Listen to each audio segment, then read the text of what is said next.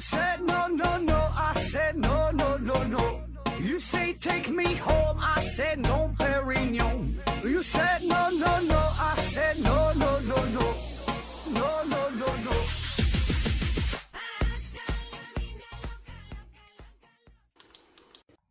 拼命探索，不计后果。欢迎您收听《思考盒子》。上期节目中，我们聊了关于中微子震荡与氢子的稀有衰变等等这些高深的话题。这个节目啊，非常的深刻，专业性呢也是非常强，得到了大家一致的好评。那今天呢，我们就接着这个主题讨论一下关于应用物理隔离、化学抑制、生物防护等等各种方式阻断人类 DNA 传递的事儿。郑重提示大家，由于本期节目涉及大量的公式、定理，还有各种什么逆转录啊、呃同源重组吧等等很多专业的内容，所以呢，十八岁以下的人群呐禁止收听。电影《武侠》，这呢是导演陈可辛执导的一部古装武侠剧，主演呢这个甄子丹和汤唯，他俩演一对夫妻。这里边呢有一个桥段很有意思。大清早晨起来，这个汤唯非常认真地清洗着鱼票。鱼票啊，就是鱼肚子里边很薄的这个东西，也有叫鱼泡的。我以为早晨这个汤唯呀要给他炖鱼汤呢。然后呢，这个甄子丹就过来说了，不用洗了，因为我不喜欢鱼票的腥味儿。汤唯呢则忧心忡忡地说：“那要是再有了孩子可怎么办？”甄子丹呢非常爷们儿。或者说是很不负责任的回应，那就生下来呗，顶多就是日子再苦一点儿。那这部电影啊，你可能没看过这段对白呢。我这么一说，你猛然一听，可能也是没反应过来，没太明白讲的什么事儿。那没事儿，你使劲琢磨琢磨，往色情上琢磨，你就能明白了。原来呀，这个鱼票还有一种隐藏的技能，就是避孕。目前这个地球上已经是人满为患了，这个人口压力非常的巨大，各种避孕的方法呢也是应运而生。现在一到这个二月十四号，我基本是不敢上街，倒不是因为这个人多嫌挤，而是每当路过如家呀、七天呐、汉庭啊这些地方，我就感觉呀，整个这个大楼都在摇晃，感觉就快要倒了。这个楼里边啊，几乎这些人都在做着同一件事儿，那就是避孕。其实。避孕这事儿吧，并非是现代人的发明。追寻一下人类文明的开端，可以发现这个人类避孕的历史那是源远流长、连绵不断的。远了不敢说，起码得有四五千年的历史。因为在这个时候，这个我们由母系社会转变为父系社会，那同时呢，也就意味着女性的生育就有了非自然的社会属性。同时呢，呃，也是这个男权时代的开始。那么这种地位的转变，就使得这个女性开始从属于男性，所以呢，这个啪啪啪的目的也就不只是为了生孩子，特别是类似于，呃，有一些特殊性质的这种服务行业，呃，或者是由于种种原因吧，这个两个人不能在一起哈，相两情相悦，互相喜欢，嗯，然后还想办事儿，但是呢，还不能要孩子。还有一些就是一些特殊的情况，反正就是这个男女两个人想要顺利的完成有可能导致一个新生命的诞生的过程，但是呢又不想让这个新生命诞生，那么这个时候哈就得是用这个避孕的方式了。那么可以说，在古代呀，我们是需要大量的劳动力。但是呢，这种这个有悖于社会伦理道德的这种生育，那无论是对于当事人双方，还是对于这个未来的这个这个孩子啊，都会带来很大的打击。那所以嘛，这个时候我们就要用一种安全、有效、方便的避孕方式。那么今天我们就聊聊这事儿哈。这个避孕的方式啊，多种多种多样。我概括了一些主流的做法，咱们分别聊一聊。先说几个相对奇葩一点的。有人考证啊，说这个中国最古老的这个避孕药，这个药方呢是出自于《山海经》，呃，里边是这么说的：说这个播种之山有草焉，其叶如蕙，其本如桔梗，黑滑而不实，名曰古榕，食之使人无子。就是说呀，有一种叫古榕的这个这个草，吃了呢就不能生孩子，那也不知道这个药方到底是啥，反正是没能推广开来。那否则我们今天也不用费这么大劲儿这个研究避孕药了。最早呢，这个古人不能够精准的这个分析出哈这个为什么会怀孕，但是呢，这个千百年来的经验呢，就告诉我们，这个基本这个怀孕的这个过程呢。嗯，有一个重要的原因就是男性这种非常粘稠的液体进入了女性的体内，是这个引起的。那么只要不让它进入，那不就是可以这个避孕了吗？那么最简单的方法，自然就是这种物理隔离的方式。于是呢，中国古人呢就用这种丝质的油脂啊、破布团子啊等等，把这些东西塞入女性的体内，作为一道屏障。而这个古埃及人，他更是花样百出了，那塞的东西里边。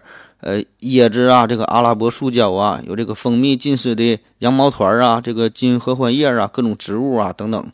后来呢，还发展到有这种水果味的，就是用这个半个这个柠檬皮，就这个果肉给你掏空了。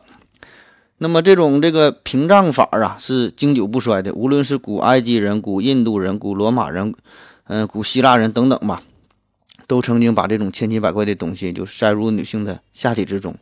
那么到了后来呢，就发展到这个二点零版本了。嗯，在在这个三千多年前，这个印度、这个埃及哈，鳄鱼、大象这样呢，被认为是具有神秘力量的动物。那它们的粪便也是用到了避孕药之中，嗯，也是往里边塞。而事实上呢，这些这个动物的粪便呢，确实呢具有这个高度的酸性，这样呢就能够起到一定的这个杀精作用。不过，这个动物的粪便这种这种这个强烈的臭味啊。嗯，显然呢是会影响古代这些夫妇们之间、夫妻之间的这个兴趣哈。而我想啊，这个鳄鱼啊、大象啊这些动物，这个饲养的成本，我感觉也得挺高啊。而一些这个古代欧洲人，他们呢，在一段时间内相信这个女性只要啊手里拿着这个柳枝儿，啪啪啪，那就可以避孕。古希腊人呢，也是相信这个喝了这个柳枝儿或者是柳叶煮的汤可以避孕。那为什么有这种想法呢？其中一个原因就是他他们发现这个柳树啊是不结果实的。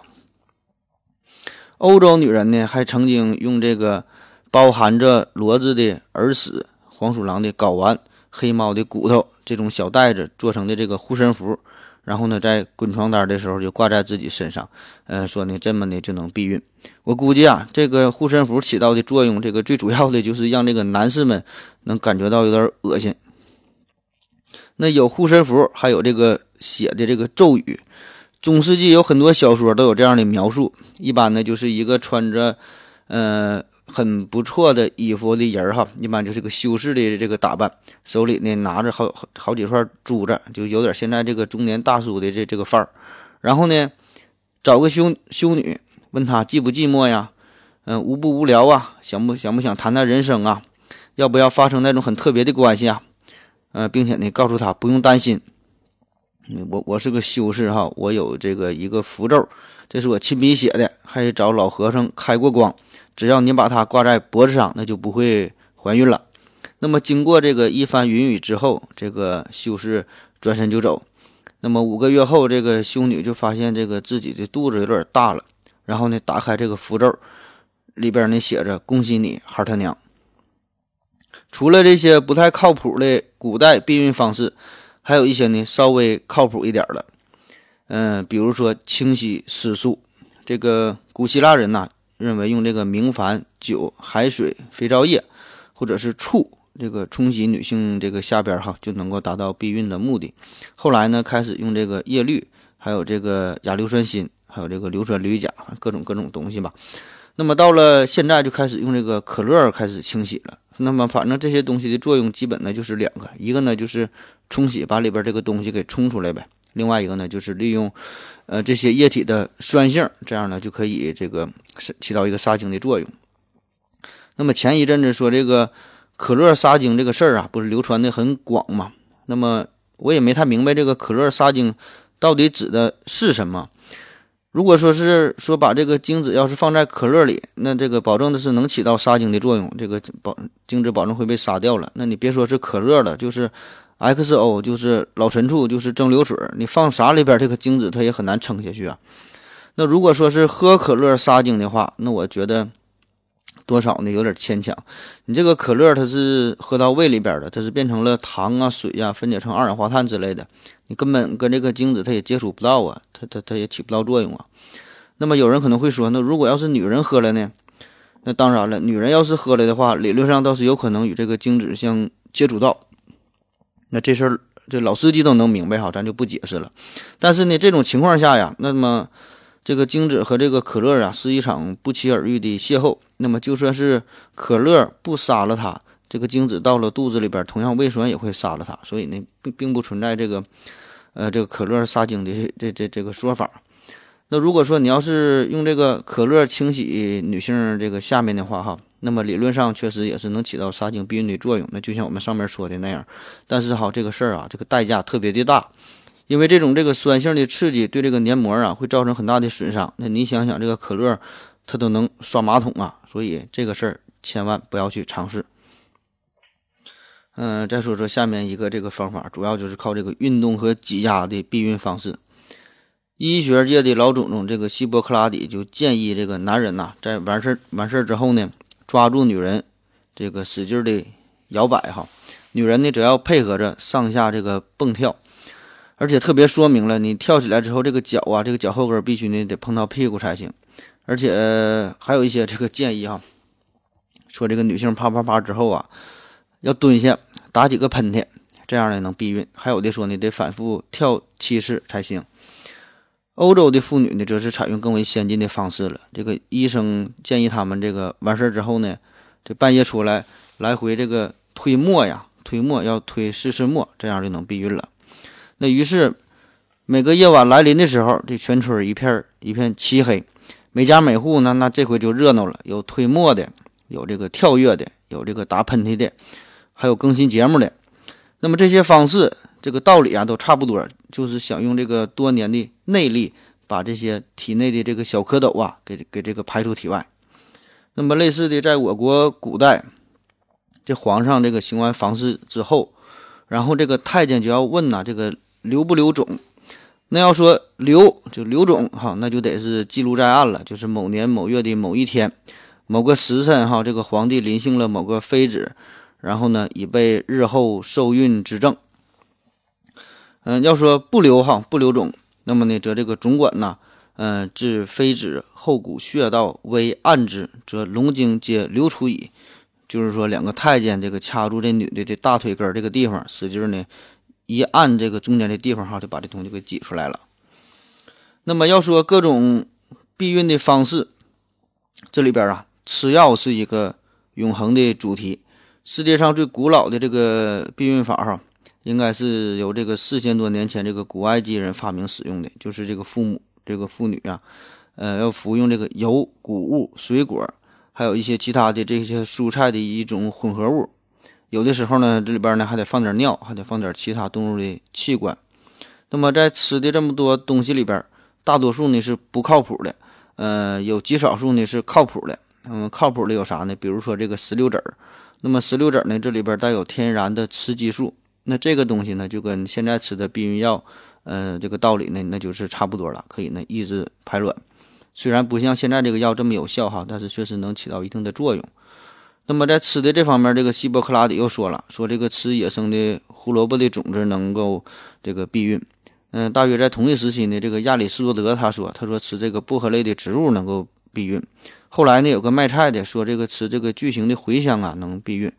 反正是一说吃什么好使哈，人们就趋之若鹜的就去买就去吃，管它有没有用的，反正就是一顿造。那么后来据说这个巨型茴香就是因为这事儿就被吃的就就灭绝了。那么，在这些这个古人使用的天然的这些植物里边，在这些方法中呢，还确实有一些是有效果的。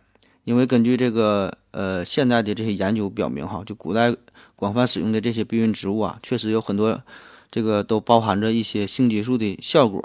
那么呢，自然就可以起到起到这个作用了。嗯，在这个药物避孕当中，那么我们的老祖宗呢，也是有很多经典的药物。比如说这个藏红花呀，这也是宫廷当中很常用的一种药。反正这个电视剧里边都是经常这么演嘛，就是在古代宫廷里边，嗯，这个皇帝如果不希望他的妃子这个怀孕嘛，就会命令太监把那女的给这个倒挂起来，用这个藏红花哈清洗下体，这效果就更好了。还有用这个水银的，那我们现在知道这个水银呐，这是有有毒啊。日本有这个叫水鱼病嘛，就是因为吃了呃有机汞污染的河水的这里边这个鱼呀，然后呢就是中毒了嘛。但是以前就人们也知道这个有毒哈，但是有一些是偷偷摸摸使用的，比如说这个一些青楼的女子，她喝的这个茶水或者平时吃的这个饭里边，就是会放入少量的水银。当然，这个老鸨子不能告诉她哈，偷偷摸摸的给她吃，就让她避孕。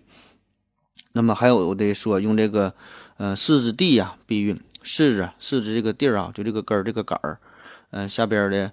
嗯，这这这个这个地方，就一般咱都不吃的这个地方，柿子地可以避孕。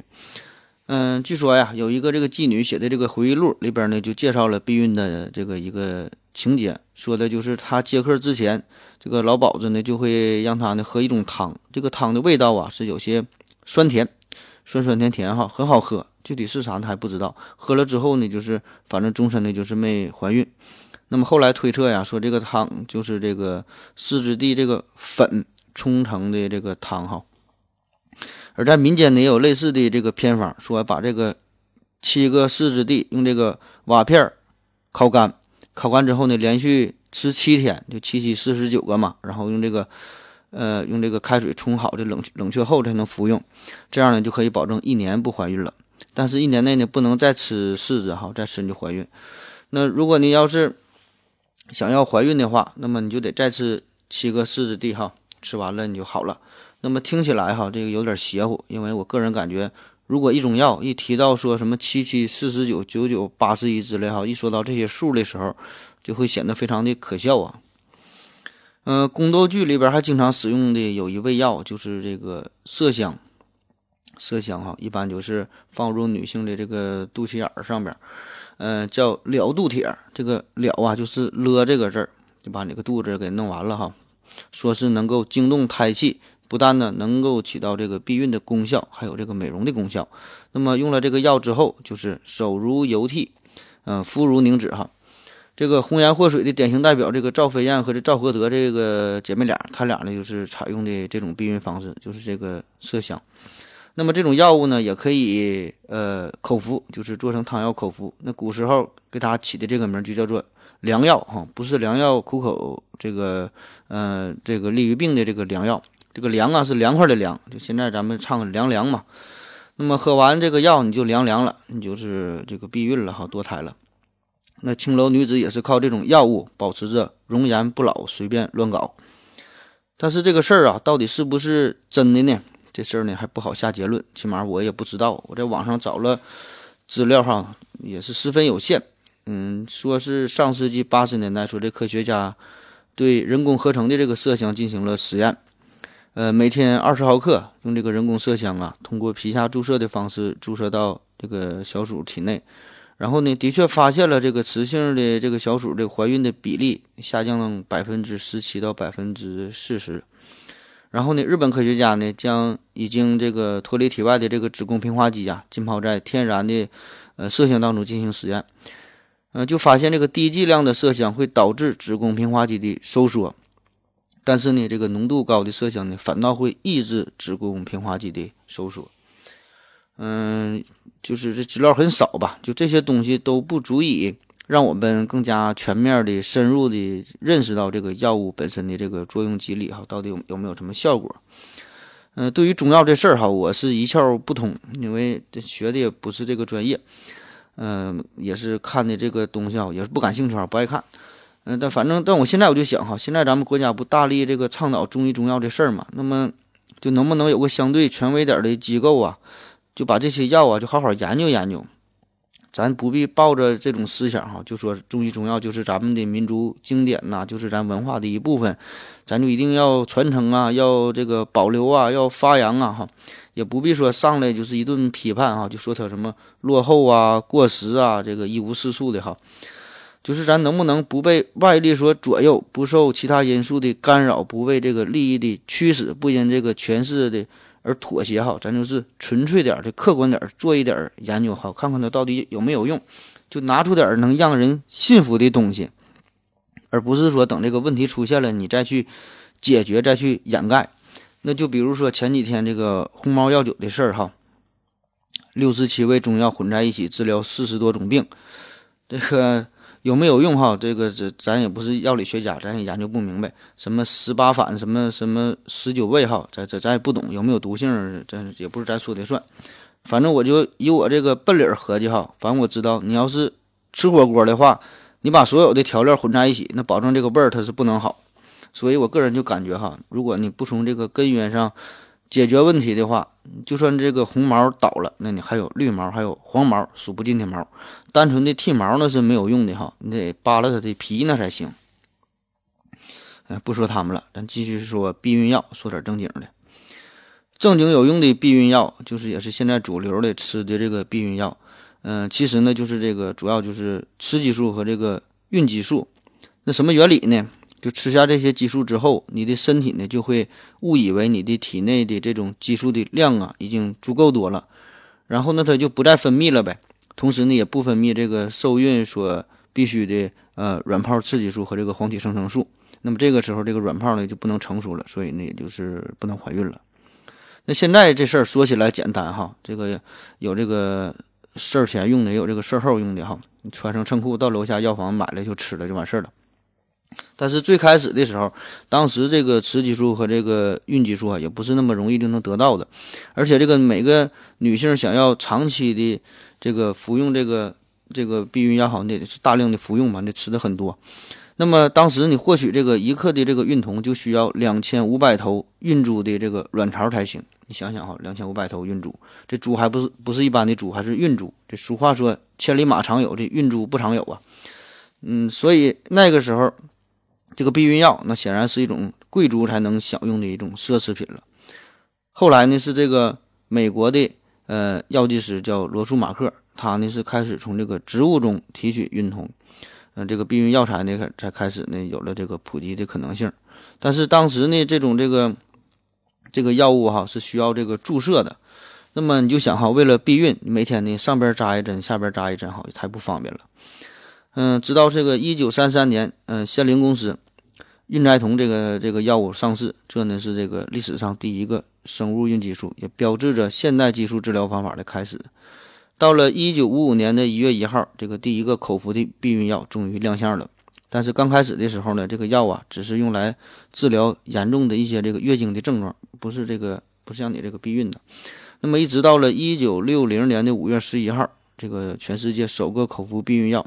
伊诺维德哈才在美国呃正式的上市。那么此后呢，这个药物呢是有了一定的改进，但是呢，呃，没有什么本质性的变化吧。现在这个避孕药已经是呃不仅仅是单纯的避孕的效果了，嗯，可以这个通过药物啊来治疗更多的妇科的疾病，调整这个月经的月经的周周期等等吧。呃，更多的呢是关注于这个妇女啊如何获得更好的呃个体化的需求。好了，咱们歇一会儿。数百只鳄鱼为何惨死街头？动物干尸为何频频失窃？寡妇村为何半夜拉磨声不断？小卖部的安全套为何屡遭黑手？连环水银投毒案究竟又是何人所为？老尼姑的门夜夜被敲响，究竟是人是鬼？小村子的柳树林一夜离奇消失，到底隐藏着什么秘密？这一切的背后。到底是人性的扭曲，还是道德的沦丧？敬请继续收听《思考盒子》，让我们跟随着他的声音，探究人类避孕的历史。好了，下面我们继续聊。要说避孕这事儿啊，最为经典的还得算是避孕套。古代呢，就有关于避孕套起源的神话故事。话说呢，是公元前三千年，克里特岛的国王。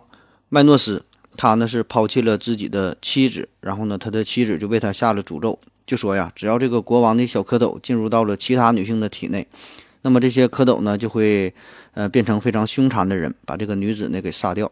那这样一来呢，很长一段时间呢，麦诺斯国王呢都不敢进女色。后来呢，他就发现哈，先把这个山羊的膀胱放入情妇的下体之内，然后再行房事，这惨剧啊就不会发生了。那么这样的这个最原始的避孕套呢就出现了。当然了，这个只是传说。嗯，早在公元前两千多年，这个古埃及人呢发明了避孕套，那个时候呢被称作阴茎套，因为呢主要的功能呢并不是用来避孕的，也不是为了防止这个疾病的传播，目的呢非常的简单，戴上这个套啊就是为了炫富，彰显这个财富和地位，就和现在这个佩戴首饰差不多，就是被当做一种装饰品嘛。这种东西啊，一般就是用动物的肠子和这个非常柔软的这个皮革做成的。贵族们呢还会呃拿来呢当做陪葬品，而且这个土豪就是土豪啊，这个成会玩了。这帮这个大老爷还会在这个套子上面呢添加上各种装饰品，嗯，还会涂上不同的颜色。那么有一些呢还用非常高级的龟壳啊、这个珍珠啊做成，就是相当的炫酷哈，简直是屌爆了。俗话说，男人的首饰不多，唯一可以彰显品味的，也许只有腕表了。但是呢，当时也没有这个手表啊，那咋整？就只能在那上面戴了。那么在后来的考古发现当中，呃，也确实确实是在这个墓室中，这个男性尸体上啊，嗯，很多呢都是佩戴着这种装饰品。在公元前，嗯，一千三百三十二年，这个埃及法老呢，就是已经使用骆驼骆驼皮哈做成了避孕套。嗯，这时呢，已经已经是有了这个主动避孕的这个意识。就是想让这个贵族出身的这个王妃多生点孩子，而那个出生低贱的王妃呢，就是不让她生孩子或者少生点孩子，这样呢才能够保持王族后代这个高贵的血统。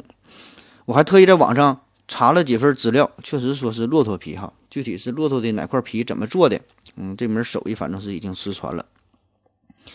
在公元前。嗯，一千多年的时候，这个古埃及呢又开始用这个山羊啊、猪啊等等这些动物的膀胱，还有这个盲肠，大量的开始制作避孕套。这种酸爽的感觉哈，我想啊，一般人是接受不了。那无论是从视觉上、嗅觉上，还是心理上，嗯，都有很大的冲击力。但是戴这种套有一个好处，就是能显得大点儿。嗯，当然了，其代价呢，就是看上去是。呃，非常滑稽可笑了。这个男女之间的快感会不会受到影响？那我不太清楚。反正这个笑场啊，我感觉那是经常发生的事儿。就是本来挺高尚、挺纯洁的事儿，正全身心投入呢，这俩人突然呢，这段猪盲肠就掉出来了。那一下子从这个爱情文艺片就变成了搞笑小视频了。尽管如此吧，这个这种这个盲肠做的套套还是持续了很长时间。嗯，后来有记载说，哈，直到西方的中世纪，那就大约是。这个公元一千四五百年的事儿了。那么宫廷里边呢，使用的这个避孕套呢，仍然还是这个动物的肠子做的，但是给它起了一个更好的名字，叫做荷兰小帽。中国古人呢，也有用这个羊肠子制套的历史。具体的做法哈，你这会儿你好好听一听。取新鲜的绵羊的大肠，放入水中，呃，泡至六小时，然后呢，把泡好的肠子由里向外翻，接着呢，用这个。弱碱性的溶液呀，继续浸泡这个肠子一天。那其中呢，还要换一次溶液。泡好之后呢，轻轻的把这个肠黏膜都刮掉，只剩下肌肉层。再用这个燃烧的硫磺啊进行熏蒸。处理好了之后，用这个肥皂和水呀把它洗干净，然后呢吹气儿，然后晾干，切成大约十五到二十厘米长的这个小段儿，再用这个缎带呢扎起来就行了。呃，出锅之前呢，再放入少许的鸡精和孜然。说的我又饿了。这个吃货的世界就是这样。那个时候，这个肠子这个制成的套儿哈，别看听起来挺搞笑的，这这这都是奢侈品，不是一般人能消费得起的，十分宝贵呀。不是说用完一回就完事儿了，这个用完还会洗一洗，下次还得用呢。除此之外，这个还有我们开篇说的，就是用这个鱼票做的这个避孕套。虽然这个鱼票很薄啊，这个效果感觉呢会很好。但是这个味道是稍微大了一点，就很很腥啊，这鱼片儿。所以咱们中国有叫偷腥的说法，就是形容这俩人哈，越过了道德的边境，我们走过了爱的禁区，享福着幸福的错觉，误解了欢乐的意义。偷腥有风有风险，这个出轨需谨慎。就你这边大半夜正和这个女演员关上门谈剧本呢，旁边呢这个出现了两只大花猫给你加油，眼珠子还贼亮。一不小心呢，就把你那个宝贝啊当成沙丁鱼再给吃了，想想挺吓人。嗯，而且还有一个重要的因素哈，就是这个男人这种东西它大小不一样啊，它不是均码了，而这个鱼的大小也不一样，所以啊，在个那个时候，如果一个男人想找到一个非常合适的鱼票，那是相当的不容易了。古罗马人的安全套哈，呃，有一种叫做胜利之钉钉套的，这个说起来非常的残忍，就是用这个战俘的皮肤做成的套。那么用这种套的目的哈，主要呢就是为了刺激哈。因为又是我我战胜了你嘛，但是我总感觉这样似乎反倒是让这个敌人占了便宜呢。关于这个避孕套的材料可以说是多种多样，包括布料啊、编织物啊，甚至发展到后来还有这个象牙的，还有不同的动物角。这个日本人的打法呢，只是更加的硬朗，直接用这个乌龟壳。嗯，这个。这个这应该放放在我们之前的冷兵器节目这个那期里边讲一下。这个乌龟壳啊，它还会在上面雕花，还有这个螺纹的各种各样的。那么当年这个梅毒就传到了日本嘛，这个日本人那时候想用这个新式的安全套，然后这个日本女性就不太满意，他们还是觉得这个龟壳比较安全，它毕竟它厚啊。那如果这个一个这个。龟壳的避孕套，如果这个磨损非常的严重，而且呢可以看出来就盘出包浆了，那么我们就不难判断，这个宝物的主人呐，一定是一个很有故事的人。那说到这个梅毒传播这个事儿，十五世纪末，呃，哥伦布就发现了这新大陆嘛，然后哥伦布的水手们就是把这个梅毒从这个呃美洲大陆就带回到了带回到这个西班牙，然后呢又是传到了法国，传到了德国、瑞士哈，慢慢就遍布了欧洲。那么，这个凭借着爱情的力量，这个梅毒就插上了隐形的翅膀，横扫欧洲。四年后呢，这个梅毒就是可以说是征服了全世界。那么，对于这件事儿，人们呢也是很快做出了反应。这个意大利的解剖学教授叫呃法卢拜，他呢是发明了一种用这个亚麻布制成的避孕套。这个目的啊，主要呢就是为了预防这种疾病的传播嘛，其次才是用来避孕的。嗯，在一五五一年到一五六二年。那这这段时间内，这个法卢拜呢也是对，呃一千多名这个使用者哈进行了这个调查，结果呢还是十分理想的。而现在意义上这个真正的避孕套的发明呢，那是到了公元十七世纪。嗯，当时这个英国国王叫做查理二世，嗯，他有一个御医呀，叫做康德姆哈，这位医生是发明了，呃，接近于现代产品的这个男用的避孕套。用的材料呢，虽然还是这个小小羊的这个盲肠，但是制作工艺啊，呃，比之前是有了很大的改进。把这个羊肠是剪成了适当的长度，然后呢晒干，然后再用这个油脂和这个麦麸啊，就使它非常的嗯柔软，直到呢变成非常非常薄的这种橡皮状。那么据说当时这个最薄的这个产品啊，这个这个厚度可以达到零点零三八毫米。那么这个厚度，那咱现在一般的这个保险套哈，这个安全套一般就是零点零三毫米，这基本这就是差不多了。这个工艺相当精良。那么这在当时也是一件轰动全世界的大喜事儿，特别是这个国王嘛，这这个查理二世，他是非常的高兴啊，因为这个他在江湖上有号啊，这个查理二世哈，人送外号叫欢乐王，也有翻译成叫快活王的。那么我们现在总说有个别的领导，这个四门这个基本功哈，叫吃喝嫖赌，但是人家这个查理二世非常的优秀，这个吃喝赌都能很好的控制自己，都能把持得住。他把所有的精力啊都放在了嫖这这这个事儿上面。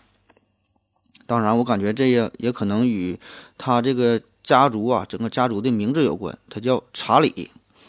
你看，反正人家这个查理就很开心呐，龙颜大悦。后来呢？这个康德姆医生呢，就凭借着这项发明，就获得了骑士勋章，而且呢，还获得了当年皇家科学学院的这个科技进步二等奖。而现在这个这个避孕套啊，英文嘛，就叫做康德姆哈，就是他的名啊，就是康德姆医生。那现在这个世界上最为古老的现存的这个安全套，是诞生于大约一六四零年前后，利用的也是这个鱼票和动物肠子制成的。呃，到现在你看已经是三百多年，将近四百年的历史了。这安全套的一端呢，用这个细绳，呃，缝密，然后呢，另一端呢是这个开口哈，就这个是可以锁紧的，就能系紧呐，以以防这个滑脱了。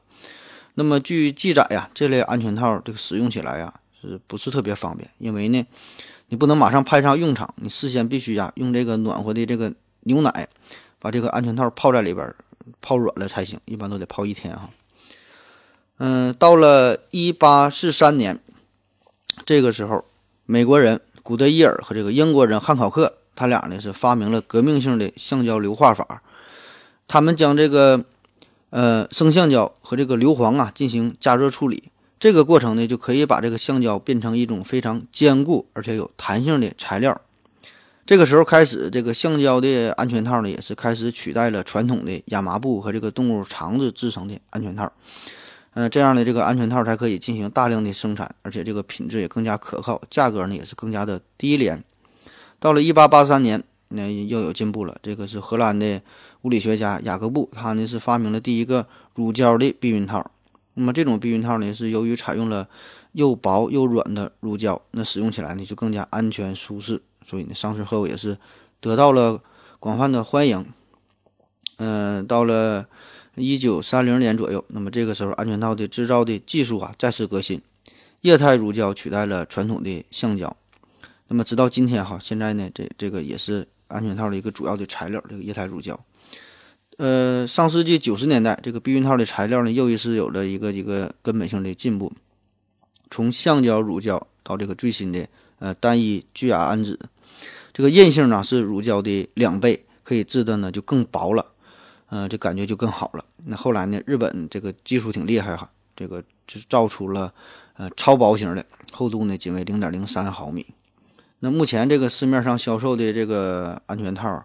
呃，一般是分为大、中、小三种型号。这个大的直径是三十五毫米，中的是三十三毫米，小的是三十一毫米，自己选择呗。这个叫多寡随意，丰俭由人。最后呢，再简单说一下节育器。节育器的历史啊，在这个避孕的历史当中，应该说是最短的了。它的这个避孕原理呢，就是把这个节育器放置在育龄妇女的宫腔之内。通过这个机械性的刺激，还有这个化学物质的干扰，呃，从而呢达到避孕的目的。它的好处呢，就是不抑制排卵，也不影响女性的内内分泌系统，所以呢就可以避免一般的这个避孕药带来的一些不良反应。那当时的发明呢也是很有意思，这是受到了古代阿拉伯和土耳其地区这些人在这个骆驼的子宫里放入小石块，避免这个骆驼怀孕受到的启发，因为那个骆驼。呃，要长途跋涉哈，在这个长途旅行当中，你生小骆驼很不方便，所以呢，要提前在这个骆驼子宫里边放个小石块，这样就不怀孕了。那么受到这个启发，人类呢就想在人类的这个子宫里边也是放点啥。那最初呢是在一九零九年，呃，波兰的医师理查德，他呢是设计了这个人类呃避孕用的这个宫内节育器，呃，用的是这个。呃，缠长线制成的一个环形的节育器，后来经过不断的改进吧，就有了现在的这个节育环。宫内节育器，呃，简称的叫上环，这呢一度是我国育龄期妇女这个最常选用的一种长效避孕的方式。那特别是，呃，上世纪哈，之前我们嗯很长时间的实施了这个计划生育嘛，就是呃很常用的就是这种上环的方式，因为确实它有很多好处啊，这个非常的方便，非常的简洁。而且呢，还有很强的这种可逆性。那所谓的可逆性，就是取出来之后呢，很快就能恢复，呃，再生育的能力。所以呢，呃，这个很方便，很好。那今天的节目啊，就是这样了。爱上它就要对它负责，安全第一，谨慎驾驶，别等到最后，嗯，再去这个大铁棍子医院找童主任。谢谢大家，再见。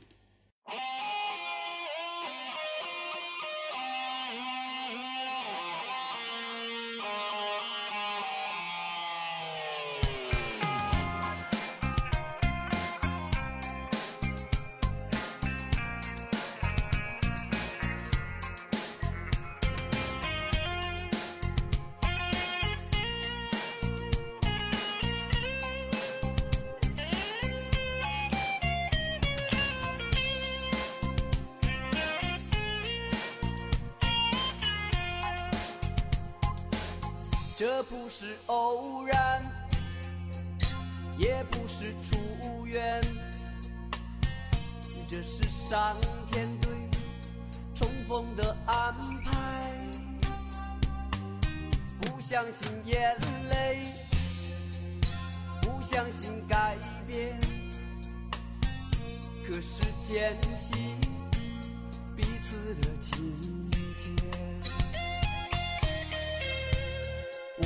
该如何如何回到你的心田？我应该怎样怎样才能走进你的梦？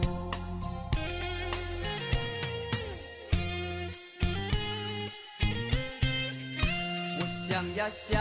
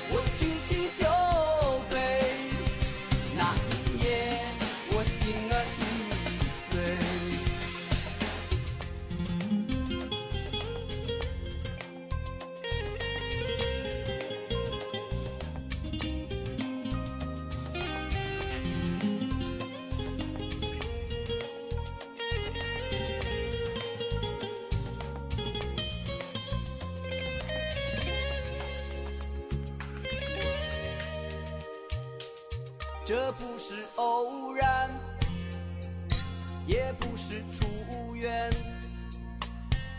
这是上天对重逢的安排。不相信眼泪，不相信改变，可是坚信彼此的情节。我想呀想，盼呀盼，望。